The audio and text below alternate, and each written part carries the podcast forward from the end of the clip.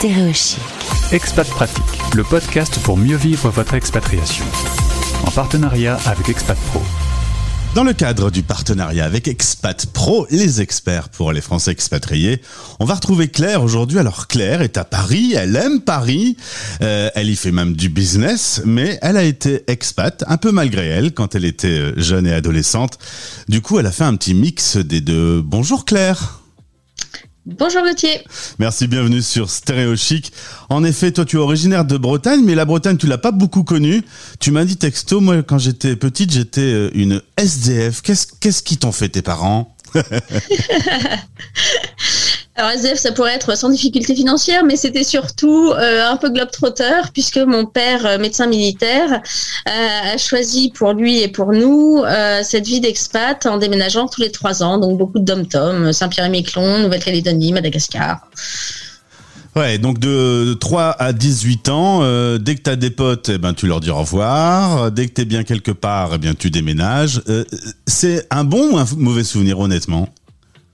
Honnêtement, c'est euh, c'est très bien parce que ça m'a sorti de ma zone de confort euh, et ça m'a fait bah, ça m'a permis de rencontrer euh, bah, énormément de personnes, de m'apprendre l'adaptabilité, l'empathie et de découvrir évidemment des lieux merveilleux que j'aurais pas eu l'occasion de, de, découvrir sans ça. C'est une belle réponse parce que c'est un petit peu les deux. C'est ça. tu as dit ce sont des vies atypiques. Qu'est-ce qui est atypique dans l'expatriation? Euh, bah, comme tu l'as très bien résumé, euh, la première année on se fait des, on, découvre, la deuxième on, se fait des amis et la troisième on part. Donc euh, ça voilà c'est vraiment sortir de sa zone de confort en tous les cas de la mienne.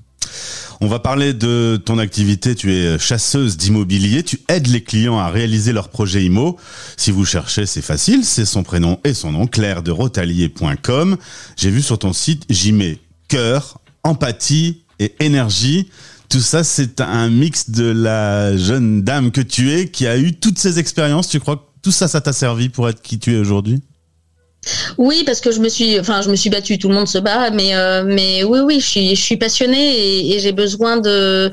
Enfin, c'est un peu peut-être un trait féminin, j'en sais rien, mais euh, je je remonte les manches et euh, et je me donne corps et âme au projet de mes clients parce que parce que je les aime mes clients, voilà. donc j'ai envie que leur projet se réalise. Alors, toi, la différence de tes parents, tu es plus casanière, tu t'es arrêté à Paris, tu vas travailler 10 ans dans la gestion de patrimoine des chiffres, de la fiscalité, du juridique. C'était ton quotidien. Et puis en parallèle, tu vas rencontrer ton mari et vous allez commencer à, un peu jouer à l'immobilier, à acheter, trouver des biens. Vous avez même pour vous trouvé un bien très atypique. Qu'est-ce que c'était comme bien? Alors c'est un ancien atelier de Gustave Eiffel, des ouvriers de Gustave Eiffel, en, plein Paris. ils ont vraiment fabriqué des pièces de la Tour Eiffel dedans? Alors de la Tour Eiffel, je sais pas, mais euh, peut-être des, mm, des ateliers à Issy-les-Moulineaux. Il y a pas mal d'entrepôts euh, sur la structure Eiffel, ou également Notre-Dame du Travail euh, dans le 14e. Donc les structures sont métalliques, c'est voilà très atypique. Et donc on a tout refait de fond en comble. Donc c'est vrai qu'on a eu ce voilà grâce à nos projets immobiliers initiaux, donc de l'investissement primo accédant, puis des investissements locatifs, on a pu se permettre en, mettant côte à côte nos, nos forces et nos expériences euh, cette belle euh, réalisation immobilière. Et quand la famille ou les amis ont besoin d'immobilier, hop, allô Claire, euh, pourquoi t'es madame immobilier dans la famille? Euh, alors là aussi, je vais refaire un, un trait d'union avec l'expatriation. En rentrant de Nouméa, euh, j'avais 6 euh, ans. On s'est arrêté en, aux États-Unis et là, c'est moi qui expliquais le taux de change à ma mère du haut de mes 6 ans parce que donc voilà, il y avait quelque chose dans les trucs. Je primais tout le monde au Monopoly. Enfin, il y avait quelque chose qui faisait que globalement, j'étais à l'aise avec les chiffres et, et donc c'est comme ça que je suis arrivée à la gestion de patrimoine et ensuite, bah, dans la gestion de patrimoine, l'immobilier c'est évidemment un, un, élément clé. Euh, euh, le, les Français sont attachés à la pierre. Euh, moi, avec ce, bah, c'est vrai que j'ai ce tempérament casanier, mais surtout besoin d'être rassuré. Et l'immobilier, euh, bah, ça rassure parce que c'est tangible. Toi, quand on jouait au Monopoly avec toi, tu avais tous les hôtels sur la rue de la Paix. C'était le Monopoly, c'est pas la vraie vie. En 2019, donc tu crées ta structure et donc tu fusionnes un peu cette idée euh, et, cette connaissance de l'expat qui a besoin soit d'acheter pour euh, son retour en France, soit d'acheter pour avoir un bien immobilier en France et de le mettre en location. Et donc euh, tu proposes ton service de chasseur d'IMO, notamment aux expats qui sont au bout du monde. C'est ça, vraiment, euh, j'accompagne les gens qui soit n'ont pas le temps de gérer leur recherche immobilière, leur projet, soit ne sont pas sur place. Donc je suis clairement leurs yeux, leurs oreilles. Donc ils me donnent un cahier des charges dans le cadre d'un mandat de recherche euh, qu'ils me confient, cahier des charges, et puis ensuite je suis leurs yeux, leurs oreilles et un peu leur basket aussi, euh, mais aussi la connaissance du, secteur.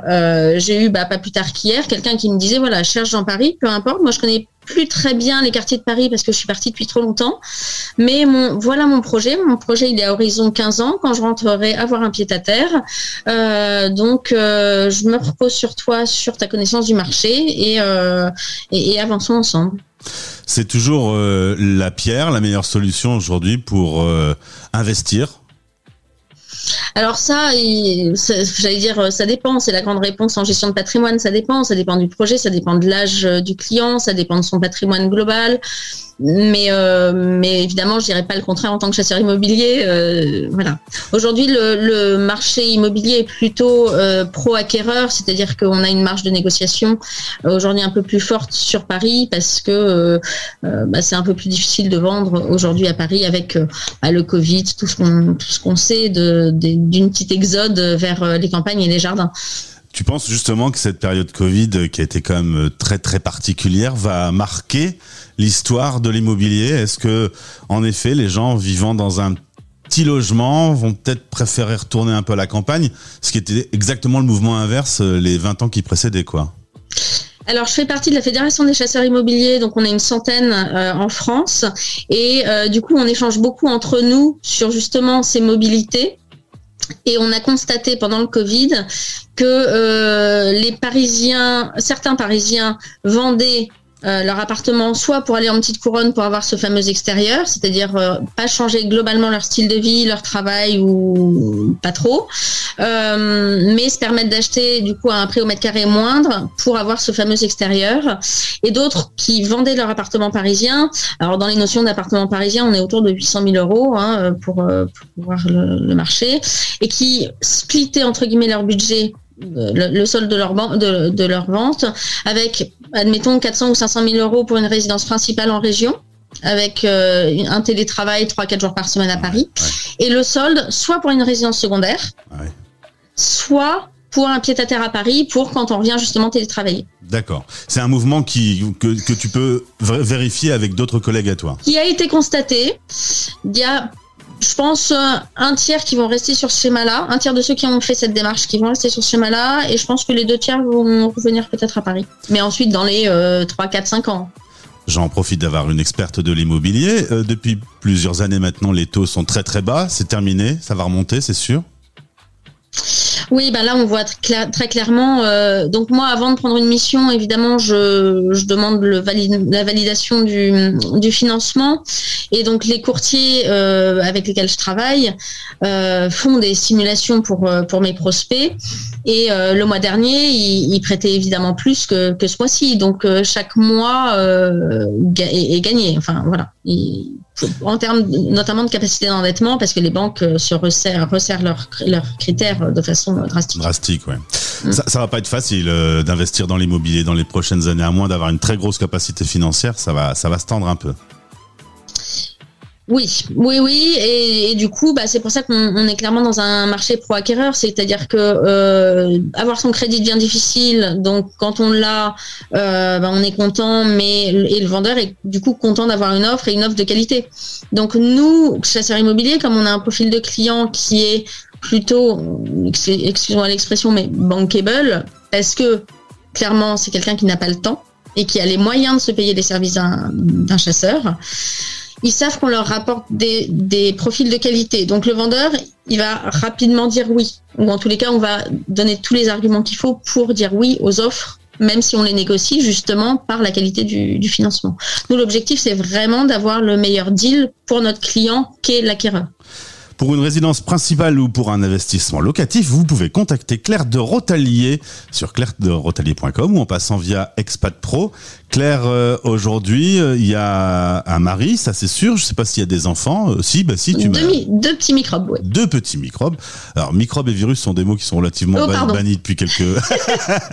pardon. Est-ce que tu te dis que comme ton papa médecin militaire, vivre une petite expatriation en famille, ça pourrait le faire ou c'est pas à l'ordre du jour? Alors, alors, euh... alors clairement, euh, on en a parlé avec mon mari qui lui euh, serait plus fan. Euh, une capitale européenne avec grand plaisir. Londres, Madrid, je serais ravi. Bon, très bien, c'est noté. On se tient donc au courant. Merci d'avoir été sur l'antenne de Stéréochic, la radio des Français dans le monde. À bientôt, Claire. À bientôt, Gauthier. Expat Pratique. En partenariat avec Expat Pro. expat-pro.com. Stéréo